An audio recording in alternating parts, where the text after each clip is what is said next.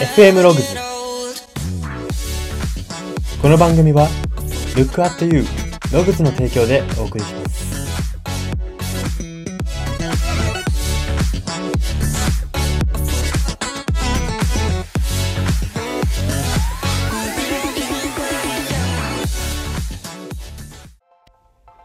どうも。T シャツの好みが V ネックから丸首に変わって自分の成長を感じている。人材エージェント Y です。この番組は生きる自己啓発書と呼ばれる Y があなたの人間関係、人生観、キャリア観にささやかな変化を日々与えていこうという番組です。これは取り入れたいと思うものがあったら取り入れる、そんな感覚で聞いていただければと思います。さて、今回は新年偉人列伝のコーナーです。このコーナーでは新年を生きた偉人の人生を深掘りし、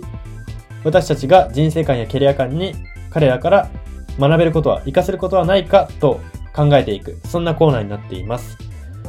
今回特集するのはマザー・テレサという女性です。この方ご存知の方も多いんではないでしょうか。マザー・テレサさんは、まあ、この人生はこれから掘り、伝説エピソードとともに掘り下げていくので、あんまり掘り下げませんけど、まあ、簡単に言うと、インドのスラム街を愛で救ったというか、まあ、それ愛の人というイメージですね。愛で世界を変えた人なんですね、この方は。で早速、マザー・テレサの伝説エピソードから、その、そこから彼女がどう変わっていったのかなどを掘り下げていきたいと思います。はい、伝説エピソード一つ目です。お嬢様育ちだったが、修道女として行ったインドで、当時の宗教間戦争などの荒れたインドの実情に衝撃を受け、修道会を退会し、スラム街に移住し、貧しい子供たちのために教室を開くようになった。です。これすごいですよね。お嬢様育ちだで、まあ、この方キリスト教だったんですけれども、まあ、キリスト教の修道女という立場としてインドに行った仕事というか、その修道女、まあ、表現が難しいですけど、修道女としてインドに行ったんですけれども、そこで実情に衝撃を受けて、スラム街に移り住んじゃうんですよ。すごいですよね。お嬢様育ちだったのにスラム街に住もうってなるんですよ。でもここから何が読み取れるか。なんか人間の特性として何が読み取れるかっていうと、当たり前のことがことごとく壊れてる世界を目の当たりにすると、自分の人生の分岐点になりやすいということなんですね。あの、分岐点って、まあ、いろいろあると思うんですね。なんかこう、近しい友人に、知った激励されたとか、まあなんか、なんだろうな、本に感銘を受けたとか、いろいろあると思うんですけど、一番は当たり前ことごとく壊れてる世界を目の当たりにしてしまう。それこそ、あまり例えは良くないかもしれないですけど、近しい人の死とかもそうだと思うんですね。近しい人の死って衝撃じゃないですか。今まで当たり前に生きてた。生きてたその人しか知らないのに、その人が亡くなってしまう。この世からいなくなってしまう。まあそういう時っていうのはやっぱり人生のターニングポイントになりやすいですし、そういう当たり前がことごとく壊れてる世界を目の当たりにすると、やはり、そういう分岐点になりやすい。自分の人生、信念とかが変わりやすい。そういうタイミングだなっていうふうに、ここから読み取ることができます。はい。では二つ目です。あ、これは3つあります。はい。1979年、ノーベル平和賞を受賞するが、その後も朝4時起床、シスター一同と一緒に路上生活者やゴミ捨て場に捨てられた幼児を施設に連れてくるといった生活をほぼ変わらず行い続けたということです。まあ、彼女はですね、このスラム街を愛で救った後、先ほど述べましたけれども、まあそういう数々の愛に満ちた活動によって、1979年にノーベル平和賞を受賞してるんですね。なんですけれども彼女は、その以前からやっていた朝4時起床、朝4時に起床して、路上生活者やゴミ捨て場に捨てられた幼児を施設に連れてくるという活動を繰り返してたんですね。まあ、ここから読み取れることは、やっぱり栄光にも目に、目、栄光とかそういうことに、あの、意識が向きすぎていない。自分はこれをやりたくてやってるんだ。なんか賞をもらうためにやってるわけじゃないっていう、そういう姿勢とか生き方が、かえって、あの、皮肉なことにというか、逆にそういう賞とかの人の目を引きつけることになるんですね。えなので、賞を取るためにやってるっていうのは、まあもちろんなんか、仕事のスキルとかだったら大事ですけど、これノーベル平和賞とかみたいな、なんかその思いに贈られる賞みたいなのは、あんまりそこを狙ってるっていう人には、あの、受賞でされないようになってる。あの、送られないようになってるんだなっていうふうに、こういうとこから言うことができます。なので、何かこう、思いとか、なんか形になりきらないもので、こう、偉大な賞を受賞してる人っていうのは、往々にして、もう自分のためにやってる。自分の思いのために自分でやってるわけで、賞のためにやってるわけじゃないんだっていうところが、まあ、みんな共通してるなっていうふうに思います。はい。では最後、3点目です。まあ、この彼女は、キリスト教の神について、キリスト教、キリストは素晴らしくてっていうことを説いていたんです。周りの人に。ですが、本人はすでにその時、神の存在を疑っていました。なぜなら、神の一斉で希望いっぱいに始めた貧しい人を助けるプロジェクトを始めてみたら、神は自分の前に降りてこない。神は自分、自分は神を愛しているのに、自分は神に愛されてない。なんなら避けられてると思ったというエピソードです。すいません、長々と。ちょっと区切りが下手になっちゃったんですけど、あの、彼女はインドのスラム街を救う中で、まあ、そのスラム街の中でもキリストは偉大だよっていう風に言ってたんですね。まあ、もともと修道女ですから、そういう、まあ、信仰心みたいなのもありますし、きちんと。そういうところで、神に、神の存在をこう広めていたんですけども、広めてるのにその存在を疑いながら広めてたんですね。あの、神の一声で希望いっぱいに始めた貧しい人を助けるプロジェクトってさっき言ったんですけど、すいません、これは説明足りなかったんですけど、このマザー・テレサがなんでインドの、その、インドのスラム街を救おうと思ったか、最後の決め手は何だったかっていうと、あの、列車に、インドで列車に乗っている時に、あなたは、あの、インドのスラム街を救いなさいっていう神の一声が聞こえたからって言ってるんですね、この、このマザー・テレサという方は。はい。その神の一声が聞こえた。あの、あなたの宿命というか、あなたがやるべきことはインドのスラム街を救うことだ。愛で救うことだっていう一声が聞こえ、列車の中で聞こえて、修道女もやめてやってるのに、あの、自分は全然、自分には全然神を感じられない。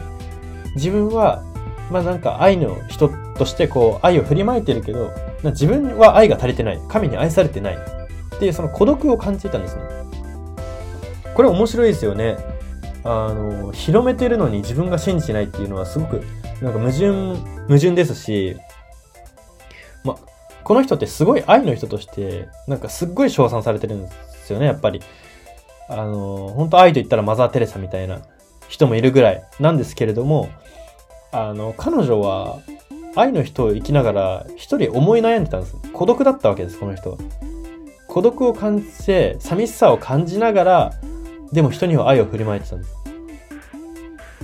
こっから何が言えるかっていうと、やっぱり、清濁を合わせ持ってるっていうのがカリスマの特性だということなんですね。まあ、清濁っていうのは、清いっていう字に濁るって書いて、清濁なんですけど、やっぱカリスマって、あの、清濁を合わせ持ってるものだと私は思うんですね。ただ綺麗なところだけだったら、まあその、なんて言うんですかね、ある種人間味がないというか、まあその、カリスマっていうのは人間性と、なんかその人間味と結果表に出る結果が合わさって生まれるものだと思うので、やはりこのマザー・テレサも、まあ、清濁の性で言ったら、愛の人、インドのスラム街を救った人、まあ、キリスト教の貢献者っていうところで、濁で言うと、その神を信じきれていなかった。孤独に苛まれていた。っていうところになるんですね。まあ、彼女は、私が思うには、キリスト教信者だったのが、いつの間にか愛信者に変わってたんですね。なんでかって、愛を信じてた方が報われるからなんです。結局彼女は、キリストという存在に、まあ期待をしすぎていたというか、もっと自分はキリストという存在に愛されるって思っていたからこそ、その落差で絶望してたと思いますし、それを、その彼女を救っていたのは愛。インドのスラム街の人たちのささやかな愛だったり、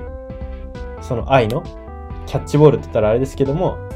まあ、マザー・テレサがそのインドの人たちに愛を送ったら、それなりに愛が返ってきてたと思いますし、そういうものが彼女を救っていたんだなって思うと、まあ、やはり清濁を併せ持つ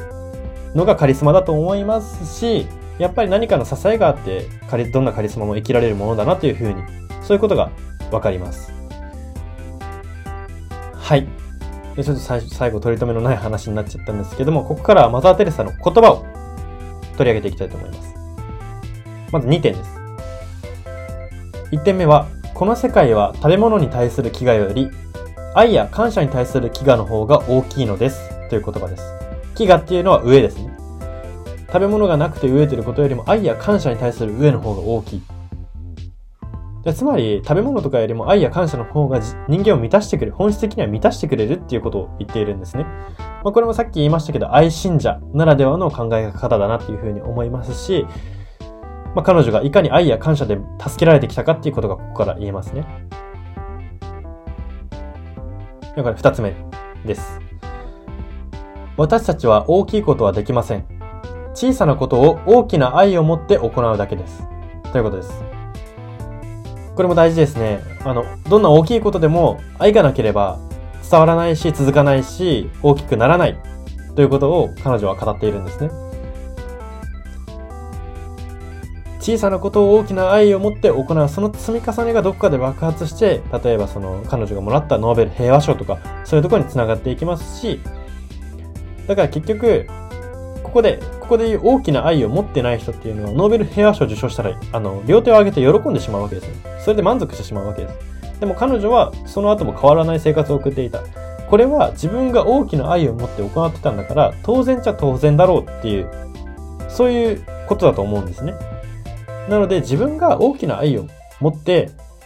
行った行動っていうのは、もう小さいとか大きいとか、あんま気にしないことだと思うんですね。小さい大きいを気にしている時点で、その対象には愛がないのではないかなっていうふうに、この言葉から読み取ることができます。はい。そんな感じでマザー・テレサのまとめは以上になります。彼女の人生いかがだったでしょうか？お嬢様育ちだった修道女がインドのスラム街を救うという大きなプロジェクトに乗り出して愛だけを頼りにそのスラム街の人々を数々救い、ノーベル賞までもらうという快挙を成し遂げたという人生。だけれども、神の存在を半信半疑の状態で神を広めてたっていう、そういう人間味あふれるところも合わせ持つ。そんな魅力的な女性の人生だなというふうに私は喋りながら思いました。まあ、この神をある時から疑うようになった自分は神に愛されてないから神っていないのかなっていうエピソードですけれども、まあそこで面白い言葉があります。まあ彼女は時々その神というか教会ですかねに手紙を送ってたんですね。その私は神が正直信じられません最近はみたいな。その中の一文であったのが、もし神が存在しないとするなら魂は存在できません。もし魂がないのなら、主よ、あなたも真実ではありません。という言葉があるんですね。この主っていうのは神のことなんですけれども、もし神が存在しないのであれば魂は存在できない。で、私は今魂がないってことを言ってるんですね。その、キリスト様というか、なんて言うんだろう。その宗教に対する強い信仰心、熱い信仰心っていうのが魂と例えられていて、私は今魂がなくなってきているってことをこの手紙では言ってるんですね。で、私に今現在実際に魂なくなってるんですよ。でも魂は神が存在しないと存在できない。じゃあ神、今魂が私に存在してないってことは、神よ、あなたも存在してないのではっていうこの三段論法ですね。A は B である、B は C である、よって A は C であるっていうこの考え方なんですけど、あの、私今魂ないんですけど、でも魂って神ありきですよね。ってことは神のあなたもいないんじゃないんですかっていうことを書いてるんですよ。結構悩んでますよね。結構本気で悩んでますよね、マザー・テレサ。あの、なんか、いどういう、どう表現したらいいかわかんないですけど、あんまり宗教家らしくないなっていうふうに思うんですけど、まあでも、なんか、その中でも、あのー、愛とか自分の信じるものを持ちながら生きたっていう、その人生は本当に賞賛に値すると思いますし、あのー、その神の存在は半信半疑だった時期もあったっていうことですけれども、やっぱり依然としてキリスト教に貢献した人物としては変わりないかと思います。はい、そんな感じでまとめの後から長々となりましたが、今日の FM ログズ以上になります。はい。では、またこの新年偉人列伝、これからもやっていきますので、ぜひお楽しみにお待ちください。それでは、ここまでのお相手は Y でした。